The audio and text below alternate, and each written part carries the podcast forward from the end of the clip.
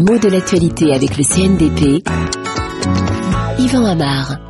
L'espionnage à la une avec cette affaire qui nuit aux bonnes relations entre les États-Unis et la Russie. Alors ça se remarque parce que c'est devenu plutôt rare, les espions ne font plus vendre, en tout cas ils sont en perte de vitesse, au moins apparemment, depuis la chute des régimes communistes, comme si la logique des deux blocs s'était recomposée de façon un petit peu différente. Alors le mot espion, il est de toute façon bien ancien, on le trouve en français depuis le Moyen Âge, avec parfois quelques sens particuliers qu'aujourd'hui on a un peu oubliés, euh, notamment un espion pour désigner un type spécial de miroir qui permettait de voir sans être vu. Ça c'est désuet, hein, je vous l'accorde. Mais il a aussi désigné un délateur, un dénonciateur, ce qu'on appelle parfois un, un, donneur ou simplement un indicateur, celui qui gravite dans le monde des bandits et qui en fait vend des informations à la police. Alors on n'est plus très loin du sens ordinaire d'espion qui porte la plupart du temps une idée, il faut le dire, très négative. Pourquoi? Parce que l'espion incarne un comportement qu'on méprise, il fait semblant d'appartenir à une certaine communauté, parfois d'ailleurs il lui appartient vraiment, mais en fait il travaille pour une communauté adverse, ennemie, à qui il transmet des informations, des renseignements stratégiques, politiques, économiques, etc.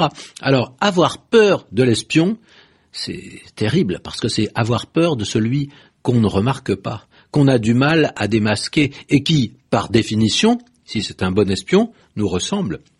Il se veut transparent, il est couleur de muraille. Et la méfiance excessive peut susciter des comportements de folie qui s'apparentent à la paranoïa, et c'est ainsi qu'on a créé le mot espionnite, le fait d'avoir tout le temps peur des espions, d'en voir partout.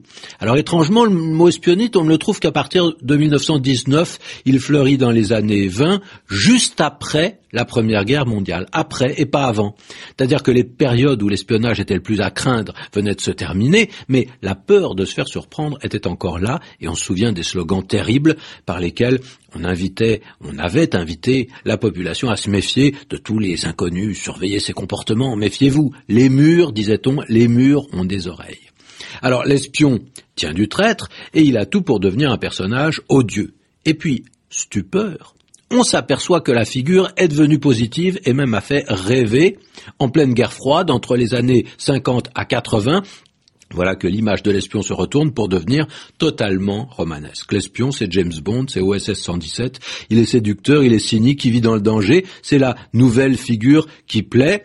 Mais on le voit, la fin de la guerre froide n'a pas empêché aujourd'hui qu'on parle encore d'espions. Bon, il y en a avec euh, des formes différentes aussi. On parle beaucoup, bien sûr, d'espionnage industriel.